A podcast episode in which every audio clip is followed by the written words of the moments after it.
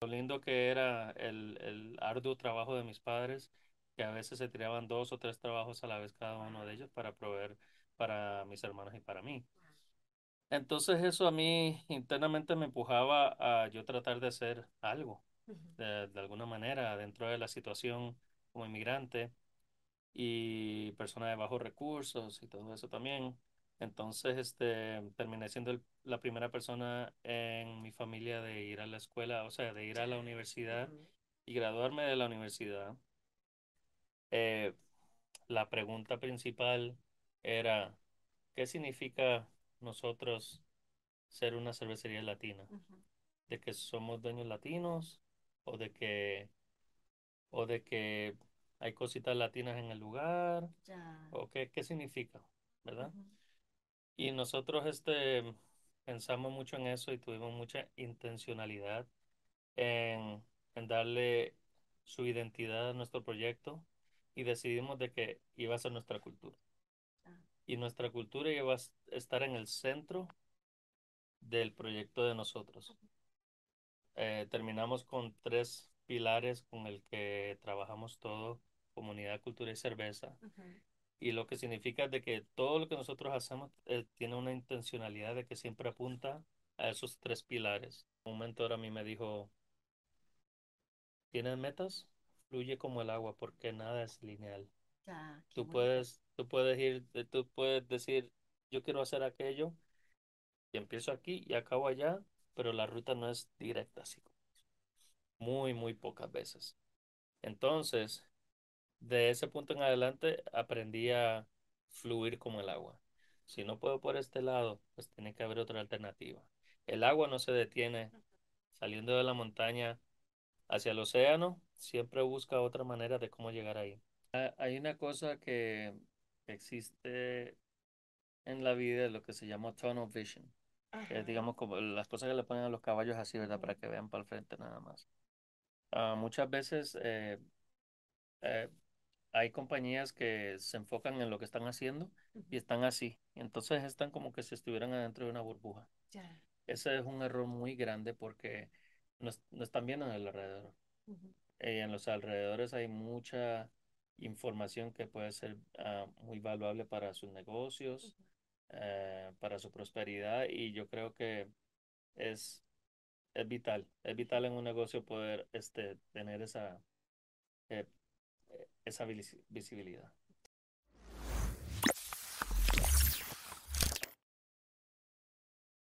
Hola, muy buenas tardes a todos y todas, o buenos días o buenas mañanas. Esto es Desde la Cima, el podcast que está buscando motivar a todos los hispanos a hacer cosas gigantes, hacer cosas grandes. Por eso traemos aquí a gente que está logrando cosas increíbles, que ha decidido eh, irse en contra de todas las barreras para demostrar que es posible, que no es fácil, pero que es posible. Y que, pues, por supuesto, es muy importante que compartan, le den like y comenten porque muchos de los que estamos allá, muchos de nosotros necesitamos oír que es posible, porque nos cansamos en este proceso y saber que otras personas están haciendo cosas increíbles sin duda nos motiva a seguir luchando y a no parar y a no tirar la toalla, como decimos en nuestros países. Hoy tengo un gran invitado, me siento súper afortunada de tenerte aquí conmigo esta tarde, eh, José, porque, bueno, te conozco hace mucho tiempo, conocemos, eh, eh, compartimos escuela juntos en distintos momentos de la vida, en LLI, del Latino Leadership Institute, pero además porque siento una profunda admiración sobre de todo el proceso que tú has desarrollado como hispano aquí en este país. Entonces, José, para quienes no conocen, que mm, yo creo que no hay nadie en Colorado que no conozca a José, eh, es el fundador de Raíces. Y Raíces es una cervecería. Ayer estábamos teniendo una conversación con alguien a propósito de ti y de Raíces. ¿No te ardieron las orejas? Estamos hablando de ti ayer. Así decimos en mi país, que cuando están hablando de uno, a uno le arden las orejas. Y la razón es, es una cervecería como ninguna otra. Y es una cervecería en la que la cultura, la comunidad están presentes. No es solamente para vender cerveza, sino hacer cerveza en mi corazón con sentido comunitario, pero ya tú nos contarás más de eso. Entonces, bienvenido, gracias por estar con nosotros esta tarde en Desde la Cima. Muchas gracias, Rocío, y este, gracias a todos ustedes y eh, felicidades por, por este lindo programa. Muchas gracias. Es, es un proceso de construcción aquí eh, colectiva con todos los hispanos, no solamente de Colorado, sino de otros países que están haciendo cosas súper lindas. José, empecemos porque nos cuentes, porque una cosa que me parece lindísima es que tú eres inmigrante. O sea, como muchos inmigrantes y lo que te hace tan especial y que te permite estar en este programa es que eres inmigrante y que has tenido que inventarte las respuestas. ¿Cómo fue para, de dónde eres? ¿Cómo llegaste? ¿A qué edad llegaste a este país? Bueno, eh, creo que el, el punto central en todo esto es lo de la reinvención. Eso, eso ha sido algo muy importante en, en lo que ha sido mi trayectoria como ser humano, como dueño de negocios, como, como líder en, en varias cosas que yo he estado haciendo, pero eh, mi historia, ah, si agarro un punto, pues yo nací en San José, Costa Rica. Allá yo pasé los primeros 10 años de mi vida hasta que en el 93 eh, mi familia decidió emigrar de, de Costa Rica para venir aquí a los Estados Unidos, buscando una mejor vida como cualquier otro inmigrante. Y eh, por una situación u otra acabamos siendo eh, inmigrantes indocumentados acá en este país. No ilegales, no me gusta esa palabra porque nada es ilegal, contigo. este, pero pero seguimos luchando y entonces eh, yo pasé 28 años como, como persona indocumentada en este país. A pesar de eso, yo siempre mantuve las lecciones de mis padres de, de tratar de hacer algo en mi vida. Eh, nunca tomé por sentado los sacrificios que ellos hicieron y la razón por la que yo estaba acá en este país era para darme a mí una oportunidad. Ahora, ah, tenía sus, ah, tenía sus, eh, sus trabas, eh, sus challenges, claro que sí, eh, no fue fácil, pero, pero siempre mantuve en mente eh, lo lindo que era el, el arduo trabajo de mis padres, que a veces se tiraban dos o tres trabajos a la vez cada uno de ellos para proveer para mis hermanos y para mí. Entonces eso a mí internamente me empujaba a yo tratar de hacer algo, ujú, de, de alguna manera, dentro de la situación como inmigrante y persona de bajos recursos y todo eso también. Entonces, este, terminé siendo el- la primera persona en mi familia de ir a la escuela, o sea, de ir a la universidad y graduarme de la universidad. Yo atendí la Universidad de Howard en Washington, D.C. De ahí me gradué este, con, eh, con un bachillerato en negocios y informática. Ya. Entonces, de ahí yo seguí el camino de informática. Este, pasé varios años trabajando en eso. Me, me encanta, me encanta la tecnología. Y después, hace 10 años, eh, me mudé con mi familia aquí a, a Colorado, primero en Boulder County por cinco años y en los últimos cinco años acá en, en Denver, ya cuando habíamos empezado el proyecto de Raíces. ujú, El proyecto de Raíces se dio porque este, adentro de lo que yo hacía y adentro de lo que mi esposa también Maldonado hacía, este, hubo un punto en el que combinamos ideas ujú, y eso nos dio eh, la chispa para poder poner nuestras ideas juntos y crear este proyecto. ujú. Eh, Tamil había creado un proyecto que se llamaba Barrio E, empezó en De Boulder County. música. Sí, Ya. el propósito de Barrio E era de, de tratar de exponer lo que es eh, nuestra cultura latinoamericana, porque casi no se veía, o sea, se veían en festivales aquí y allá, pero así esporádicamente y solo por ciertos grupos y eso es todo. Pero nosotros lo que queríamos hacer es enseñarle a la gente cómo ser parte de eso para poder este, seguir celebrándolo, pero seguir también este, pasándolo de generación en generación, de que nuestra gente se sintiera fuerte y orgullosa de sus raíces. Y de ahí es que nace Barrio E y Barrio E Centro, un centro ah, comunitario y cultural, el primero en, en Colorado que se dio allá en Longmont, Colorado Ya. que después lo tuvimos que cerrar después de un año porque el edificio donde estábamos se vendió y nosotros no teníamos 2, 3 millones de dólares para, Claro. para, para poder comprarlo en ese momento. Entonces, en vez de eh, reempezar de nuevo ese mismo proyecto en cualquier otro lugar, decidimos ponerle pausa, echarnos para atrás y pensar, pues, cuál va a ser el próximo paso, cómo nosotros podemos seguir adelante con esto, pero no necesariamente hacerlo por hacerlo en cualquier lugar, sino que hacerlo con, con estos propósitos lindos que tenemos para seguirlo haciendo para el frente. Y justo um, yo estando en una de las clases de LLI, Ujú. tuve la idea de una cervecería latina porque, Ya. porque vi que había poca representación de nuestra gente dentro de la industria. Y cuando lo traje a la clase, a mucha gente le gustó. Entonces, este, en ese momento me dije, "Ah, esto va en serio, lo tengo que hacer de verdad. Y desde ese momento, entonces lo que empecé a hacer es eh, buscar información, educarme, este, ver números y, y ver cuál era eh, la imagen grande adentro de todo esto, porque no era nada más empezar un negocio por empezar un negocio. Eso es lo peor que uno puede hacer, empezar un negocio sin informarse bien de cuál es la necesidad y cuál es el servicio que uno está trayendo a, a la gente, a la comunidad. O sea, cuál es el valor que uno trae dentro de esto. Entonces, una de las mejores que- cosas que uno puede hacer antes de empezar un negocio es ver si el producto o el servicio que uno empieza, este, tiene valor para la gente, es una necesidad, eh, qué tal es esa necesidad, cuál es el mercado, hay competencia, dónde se da mejor, precios, etcétera.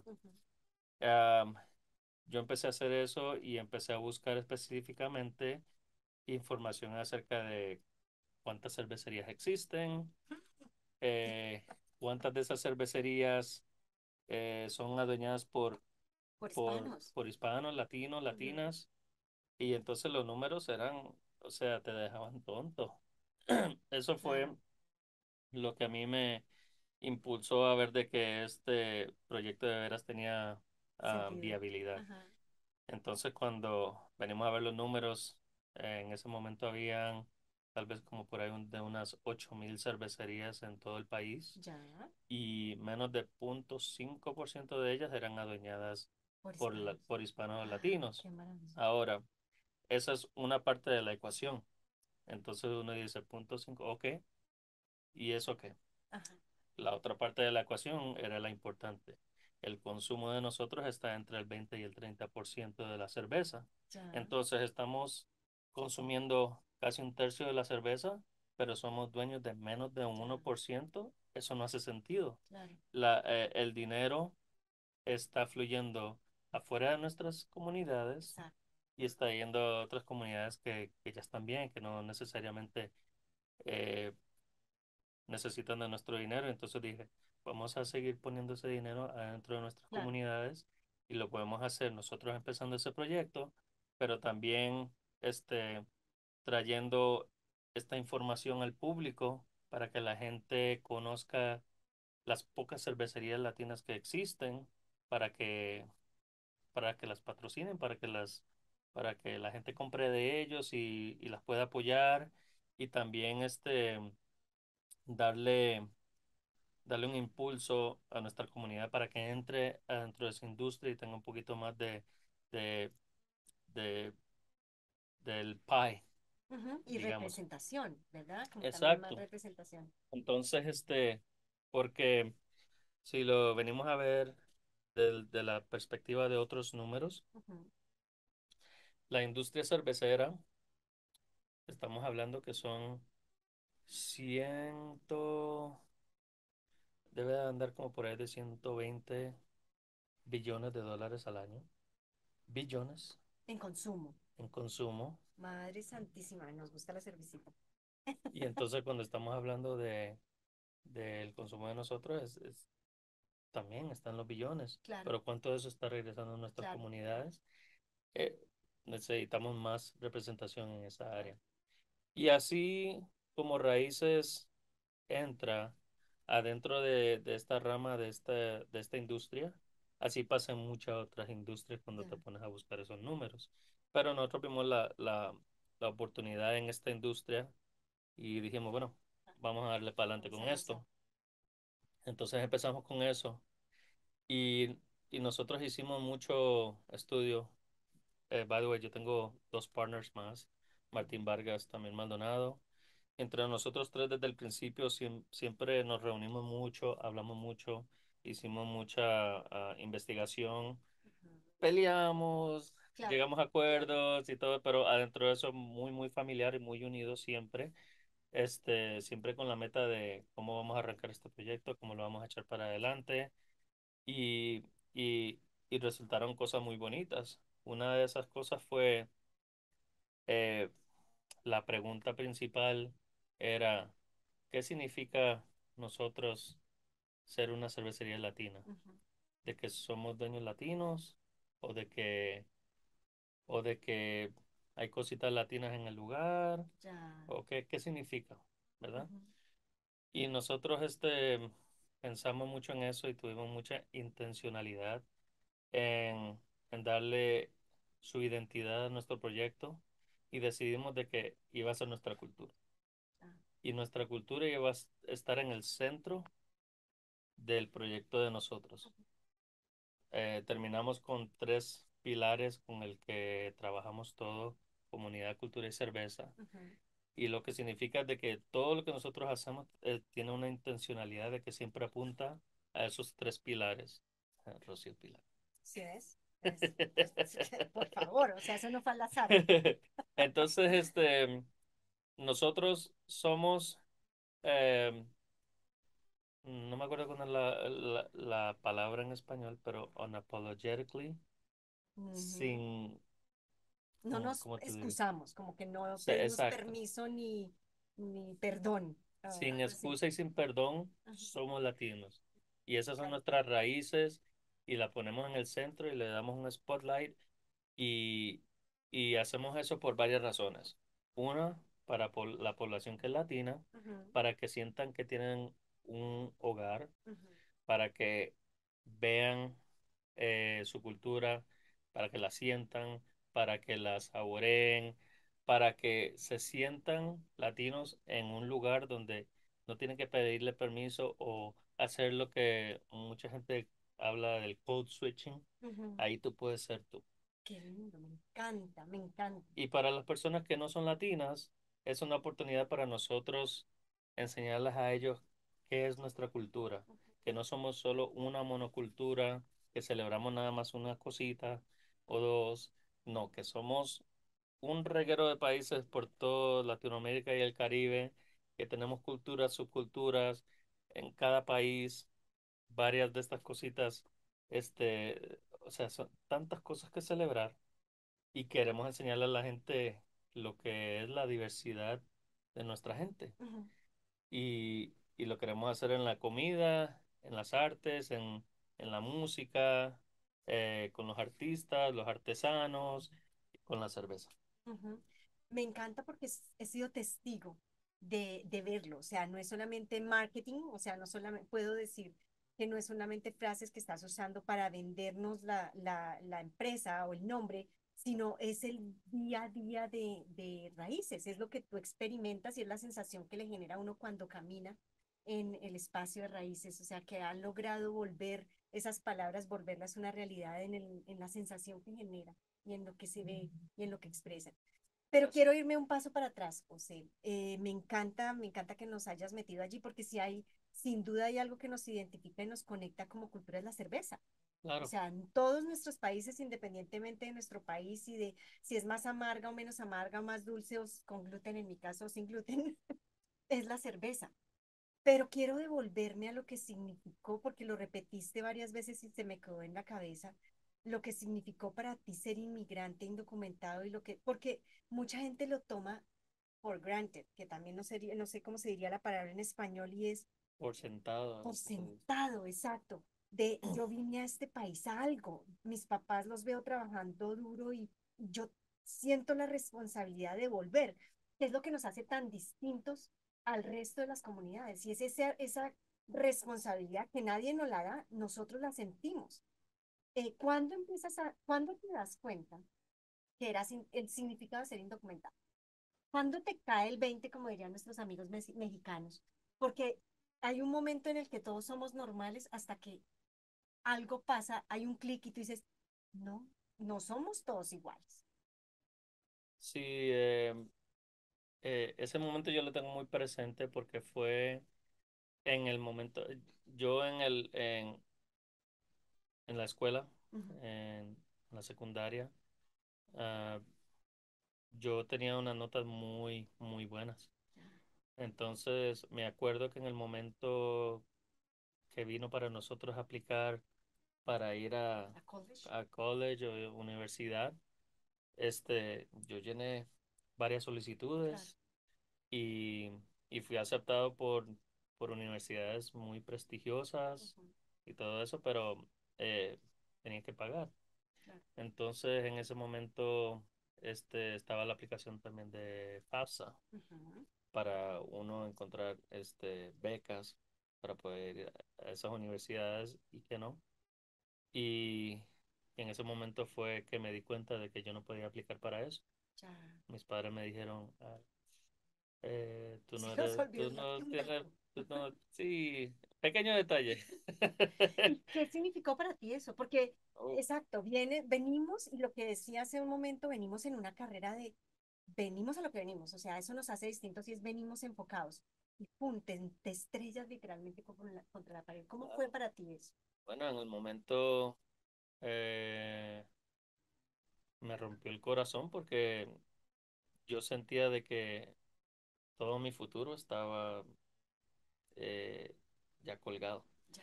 Entonces yo dije, ¿y ahora, ¿y ahora qué voy a hacer? Yo no, no puedo seguir la carrera que yo creía.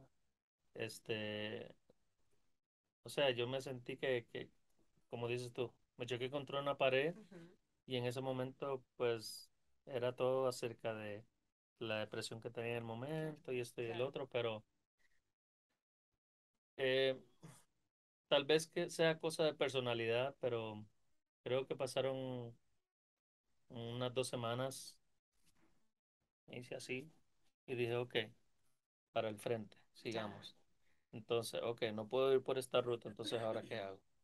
En ese momento yo me di cuenta de que tenía una, una personalidad muy fluyente, que si me encontraba con una traba en el camino, este, un mentor a mí me dijo, ¿tienes metas? Fluye como el agua porque nada es lineal. Qué Tú puedes, tú puedes ir, tú puedes decir, yo quiero hacer aquello y empiezo aquí y acabo allá, pero la ruta no es directa, así. Muy, muy pocas veces. Entonces, de ese punto en adelante aprendí a fluir como el agua. Si no puedo por este lado, pues tiene que haber otra alternativa. El agua no se detiene saliendo de la montaña hacia el océano, siempre busca otra manera de cómo llegar ahí. Y, y cuando tú te sientes estancado, pues el agua se acumula hasta un punto en el que dice, ya no puedo más. ¡Pla! Entonces, este, de ese punto en adelante, yo siempre me he sentido así con, con mi estatus migratorio, con puntos en mi carrera que yo me sentí de que, ah, parece que este es el fin, ¿no? Con varias situaciones y ha sido muy útil eh, en los negocios, en la carrera, en la vida personal, este, porque te dicen, eh, eh, es una lección que te dice, no, no hay manera de, pero tú le dices, tiene que haber alguna manera. Siempre hay una manera.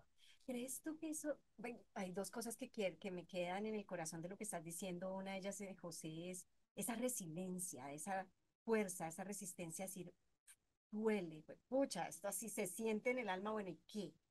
Quedarse ahí sintiéndola un rato y decir, ok, ya, como tú lo mencionas, y decir, me paro y qué sigue, para dónde, y que, cuando me alegra que hubieras encontrado un mentor que te hubiera dicho, pues ahí, fluye, fluye como el agua, fluye como la cerveza, tampoco se estanca. Sí. Si se estanca, se va a dañar, así La, que, cer- la cerveza es más corrosiva, así que esa rompe pisos también. exacto, que tiene que secar, pensaba de esa manera. ¿Qué- ¿Cuál crees que fue el- o cuál crees que es el papel de los mentores en estos procesos nuestros. Y cuando eres indocumentado, ¿cómo se da eso? Em, una de las cosas que yo, bueno, eh, hablemos de los mentores. Los mentores eh, pueden hablar de sus experiencias am, para que la persona que le está dando la lección, pues, eh, pueda aprender de ti, Ajá, pero no es el absoluto. Ya. Este, porque cada persona es un mundo. ujú, Tú no sabes cuáles son las situaciones, lo- las, los, este, las variables. Todo mundo es diferente. Entonces, este, creo que el propósito es dar, dar herramientas, dar conocimiento, pero siempre decir esto no es absoluto. Ya. La vida cambia todo el tiempo y la- eh, las condiciones cambian todo el tiempo, entonces no, no puedes agarrar las cosas como blanco y negro. Eh, lo- eh, yo creo que entre más viejo yo me pongo, el gray area siempre se va haciendo más grande Ya. eh, en la vida, en, en todas las situaciones. Am, la segunda parte era de, Eh, y de, la, eh, esta estaba relacionada de con inmigrante. el impacto en ser inmigrante. ¿Es Ajá. fácil, como es fácil para nosotros como inmigrantes acceder a, a estos mentores, a esos mentores de calidad que te puedan decir, mira, Bueno, la gente viene y va y, y, y la sabiduría viene de, de a veces de, de situaciones que tú menos pensabas. Lo que sí me hizo sentir mejor a mí fue de que adentro de este país yo me sentía de que, ah, este, se me cerró esa puerta y ya se me acabó el mundo. Pero la última palabra es mundo. El mundo es más grande que este país. Si no resultan las cosas aquí, ¿por qué no puedo ir a tratar a otro lugar? Este, es, es casi inaceptable pensar de que uno no pueda tratar de seguir sus metas en otro lado que no sea aquí, ya que uno está aquí, ¿verdad? Como inmigrante. Pero cuando sales de este país, el mundo se te hace bien grande. Y tú dices, wow, pero no sabía que yo podía esto o el otro, tal vez la calidad de vida es mejor acá, este, el otro. O sea, este, de nuevo, como el agua, buscando otra manera de cómo hacer la vida, yo creo que es bien importante tener eso bien presente. José, y en este proceso, desde que llegaste y bueno, cuando te encuentras, wow, espera un momentito, yo no soy igual a todo el mundo, ¿ha habido momentos en los que has sentido que quieres ya tirar la toalla? Ya, ya no, ya no puedo más. ¿Y qué hiciste? ¿La tiraste, no la tiraste? ¿Cómo lo resolviste? En, en los negocios yo aprendí de que las ideas, los productos y hasta las compañías tienen lo que se llama un life cycle.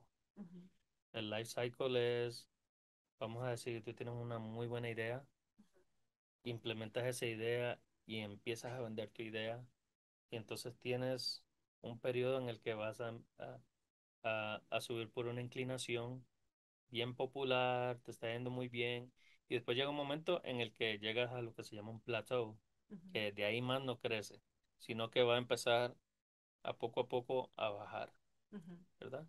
En ese momento que tú estás en ese plateau, ya tú deberías de haber pensado en, disculpa, de haber pensado en cuál, cuál es, cuál es el próximo, eh, cuál es la próxima estrategia. Ya, Porque uno no puede coger una cosa y decir, "Ah, es- esto es lo que yo voy a hacer para siempre.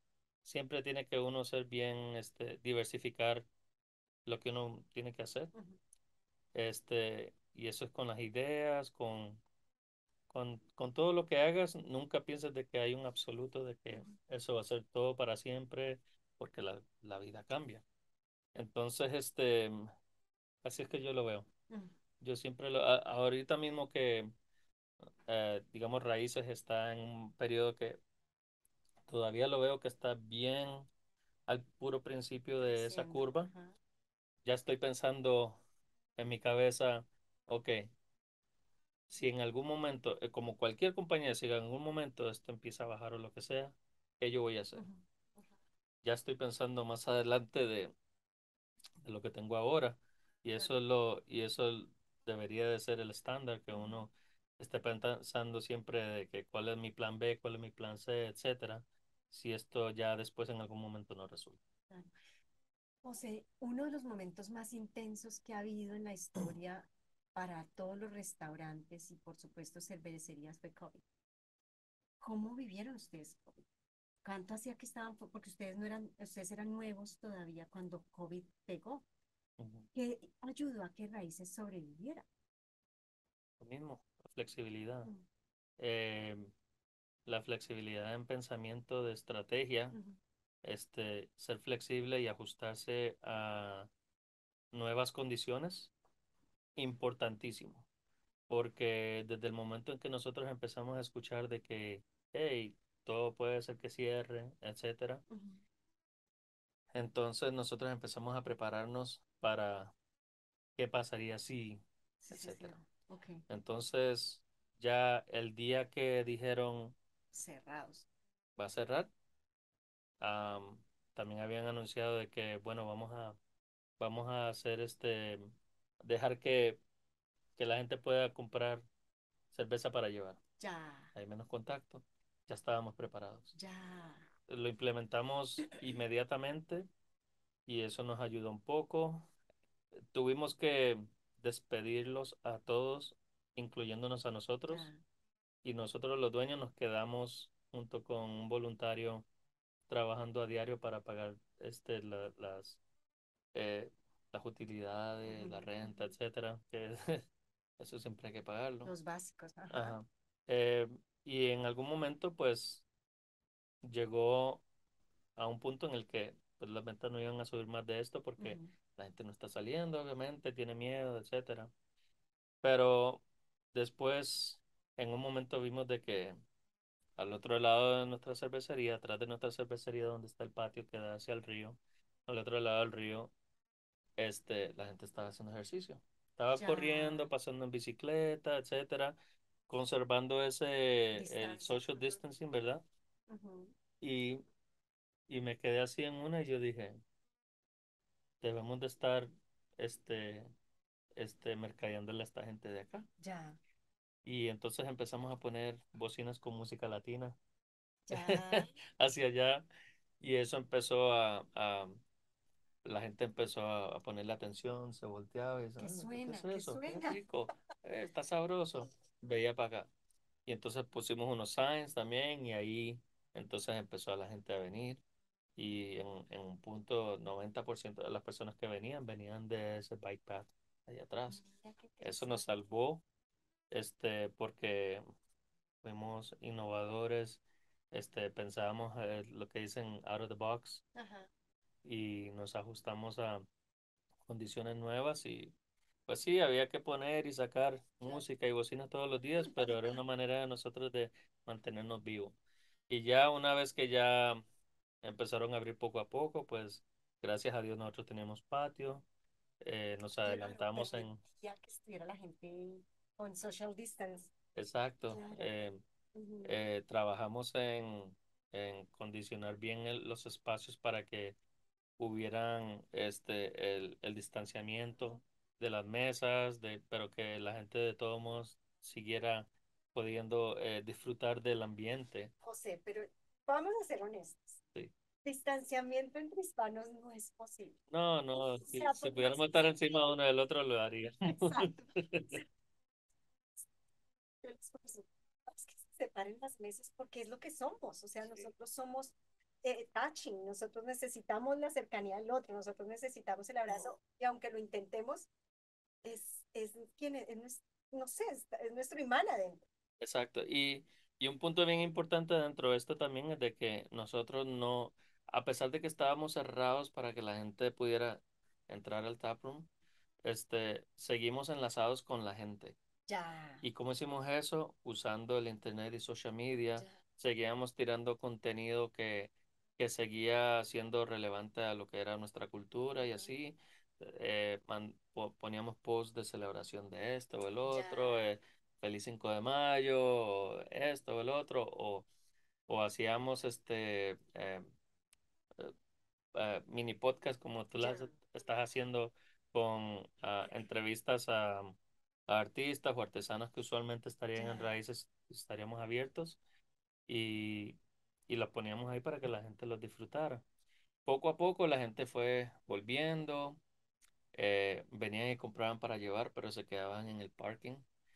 Y entonces hacían una fiesta ahí porque para allá también tirábamos música y la gente en sus grupitos así eh, eh, estaban este, gozando y bailando y, y jugando afuera. eh, fue bien bello, fue bien bello. Pero además, fíjate que una cosa que estás diciendo es que de todas maneras nos dabas la posibilidad de conectarnos Sí, en la distancia, o sea, sí, porque hubo en algún punto que nos permitían ir en grupos, pero solo dentro de nuestro grupo exacto. y no compartir, no juntarnos con otros grupos, que eso ya era muchísimo. Entonces, me parece bello en lo que dices, esa posibilidad que habrían ustedes de poder disfrutar la música, de la cultura y conectarnos, aunque fuera así de un grupo al otro, de, de tener el espacio.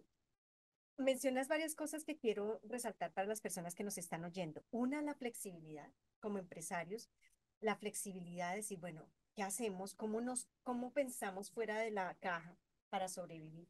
Hay otra cosa que mencionas y es el muy, que no la había oído y por eso también quiero resaltarla y es el estar observando, el ser muy observadores, que tiene que ver con ese deseo de creatividad, con esa innovación que tú mencionabas como otro elemento y es, allá va gente corriendo, va gente corriendo al frente de mi negocio porque ahí están distantes unos de los otros y pasan corriendo, son clientes perfectos. Entonces me parece muy importante que la gente lo que les está oyendo, que los empresarios que están oyendo, sepan que, que pueden desarrollar, desarrollar esa habilidad y que ser flexible y ser innovador es clave para sobrevivir, porque ahorita fue COVID, pero más adelante no sabemos. Ah, hay una cosa que existe en la vida, lo que se llama tunnel vision, que es, digamos, como las cosas que le ponen a los caballos así, ¿verdad? Para que vean para el frente nada más. Ah, muchas veces eh, eh, hay compañías que se enfocan en lo que están haciendo y están así. Entonces están como que si estuvieran adentro de una burbuja. Ese es un error muy grande porque no, no están viendo en el alrededor. Eh, en los alrededores hay mucha información que puede ser ah, muy valuable para sus negocios. Eh, para su prosperidad y yo creo que es, es vital, es vital en un negocio poder este, tener esa, eh, esa visi- visibilidad. Claro, abrir como la mirada, ¿no? Como quitarse. Es, pero ¿cómo se hace esto? Porque es muy fácil decirlo, pero en la práctica muchas cervecerías murieron. O Sí. sea, hay muchas, así como tú dices, hay muchas cervecerías en Colorado. Mi esposo en ese momento trabajaba en una de las cervecerías más grandes del país y sobrevivió cuando viene la crisis. eh, esta cervecería estaba en, en- teniendo muchos problemas porque habían nacido muchas pequeñas cervecerías que les estaban quitando mucho mercado. Y vino COVID y fue El Salvador, porque todas esas, todas, muchas se fueron a la quiebra, no fueron capaces, no tuvieron esta flexibilidad que tú tuviste y se fueron a la quiebra. Entonces, muchos negocios cierran. ¿Cuál crees tú? ¿Cuál has, has visto, aprendido como un hombre de negocios? Que es la principal razón por la cual las empresas se cierran, no logran sobrevivir a estos cambios tan bruscos. Am, yo siento que es este educación y lo digo, no estoy hablando de educación formal de, de la de la universidad. universidad ni nada de eso, estoy hablando de, de, de tener y darle su espacio e importancia a poder conectar con la comunidad y saber qué es lo que está pasando. Eh, me refiero a, a ser parte de grupos de, de, de la industria, como nosotros somos parte del- de la Asociación de Cerveceros Nacional, pero también de la Asociación de Cerveceros de Colorado.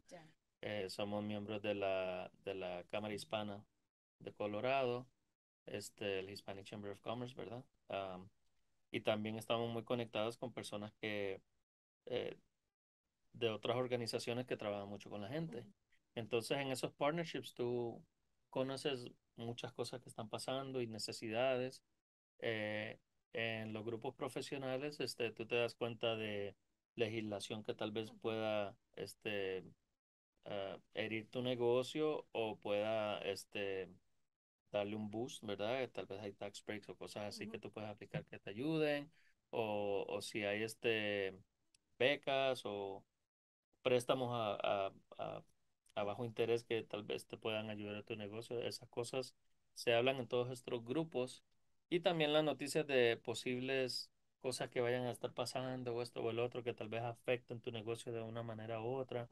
Esas cosas son bien vitales y uno, uno tiene que estar bien informado siempre de esas cosas y también hablando con, con otros amigos adentro de la industria ah, para saber lo que está pasando. Y el propósito de estos grupos es de mantenerte informado.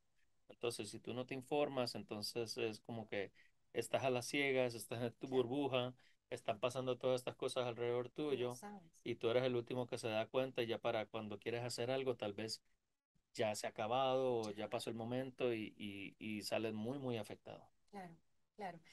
Gracias porque me parece que eh, muchas de las personas que escuchan nuestro podcast eso, son empresarios o están empezando su empresa y cuando tú empezabas decías, nos informamos muy bien. Educación, que es lo que están mencionando ahorita. Miramos el mercado, miramos muy bien, qué es lo que muchos de los negocios nacen de emoción. Sí, voy a montar una taquería. Ya sabes cuántas taquerías hay en Colorado, dónde está, qué es mejor, un food truck. No nos damos ese tiempo. Nos lanzamos con... hay mucha educación que te puede salvar dolores de cabeza. Yo he conocido negocios que dicen, ok, voy, voy a empezar mi propio restaurante. Ok, ah, ¿cuánto dinero necesitas? Por lo menos duplícalo, triplícalo, porque va a tomar mucho más de eso. Este, tienes que tener inventario, tienes que tener eh, por lo menos de tres a seis meses de dinero para poder operar, porque si al principio siempre es lento, o tal vez si es bien popular, hay un boost y después rebaja, y después tú tienes que pensar, ok, ¿cómo voy a seguir atrayendo a gente? Este, hay mucho dinero que uno le tiene que poner importancia a lo que es el mercadeo y la programación, dependiendo del tipo de negocio que tienes. Y también este, cuando vienen las cosas ah, de impuestos o legalidades o eh, los, este, las rentas, por ejemplo, eso, eso es bien importantísimo porque este, hay personas que hacen un acuerdo con, con alguien para rentar un espacio, para poner su negocio, lo que sea, y después no se dan cuenta porque no lo pasan con un abogado o lo que sea, y después dicen, bueno, se me fue el aire acondicionado y ahora me dicen que yo soy el que lo tengo que pagar para Ya. reemplazarlo y todo eso, y estamos hablando de miles y miles y miles de dólares que están caminando afuera de tu puerta. Este, eh, algunas veces la gente se queja porque dice, ah, no, yo no quiero meterle dinero a esto porque, eh, ¿Para no qué me sé, puedo no, ahorrar eso? sí, me voy a ahorrar eso, pero si pasa esto otro, va a ser vas a peor para ti. Entonces, hacer las cosas muy bien desde el principio, yo creo que te puede salvar muchos dolores de cabeza, pero siempre, siempre educarte, eh, siempre la educación es bien importante y no creas que alguien te va a dar toda la información Ya. que tú necesitas. que no está en un lugar. Sí, tú tienes que, eh, es tu responsabilidad como dueño de negocio, ah, o emprendedor, empaparte de toda esa información que nadie te va a dar. Ya. Vas a encontrar partecitas aquí y allá, pero muchas veces hay información que nadie ha compilado y entonces este, tienes que hacer lo que se llama el due diligence. Eres tú quien arma tu propio rompecabezas. O Sí, sea, todo el mundo te va a dar una piecita, pero tú te encargas de irlas poniendo juntas. y documentarlo todo. Ujú, A mí me gusta, como te había dicho, yo, yo este, estudié lo que es informática, entonces la tecnología es una pasión muy grande para mí. Entonces yo uso muchas herramientas tecnológicas para poder este, correr mi negocio y mantener la información que nosotros tenemos, eh, porque a veces hay momentos de colaboración que necesitas o tienes que archivar cosas que después tienes que este, poder accesar en otro momento y, y entonces este, usando herramientas como Dropbox o Google Drive o, o el email o varias de esas cositas te pueden, te pueden ayudar tremendamente. Claro. Hay una cosa que menciono, que más bien, que es una tendencia enorme nuestra y que tiene que ver con la informalidad. Eh, y quiero que nos cuentes cuál es tu punto de vista frente a esa informalidad y tu experiencia como empresario. Y, empresario. y me refiero a eh, qué hacemos para evitarnos taxes, cómo corremos por acá, como por, ejemplo, lo que mencionabas hace un momento de no, no tengo este seguro y me ahorro una cantidad de dinero en seguro. pero resulta que se dañó el aire acondicionado. No pago mis taxes, no reporto taxes. Y tenemos como hispanos mucho esa tendencia. ¿Cuál ha sido tu experiencia frente a- como empresario frente a esa informalidad? Eh, con eso no se juega. Eso, eso es bien importantísimo, eh, poder tener esas cosas al día. O si por alguna razón u otra eh, no tienen las cosas al día, pues habla con, con las autoridades de, de impuestos o lo que sea para, para hacer un arreglo. Este, pero si no dices nada y no lo comunicas, te llega el bombazo de un momento y se te fue el negocio y todo lo que tienes. O sea, es, eh, y, y eso puede resultar en algo muy embarazoso. Así que yo diría que con eso no se juega. Yo voy a ser sincero que yo no soy el más eh, organizado del mundo. Sí, un poco organizado, pero no soy el más organizado. Pero ¿qué hago? Si sé que soy así encuentro un empleado o ayuda, alguien que es organizado para que me ayude a mí este, a, a, a consolar ese, eh, ese déficit que tengo yo, ¿verdad? ajá.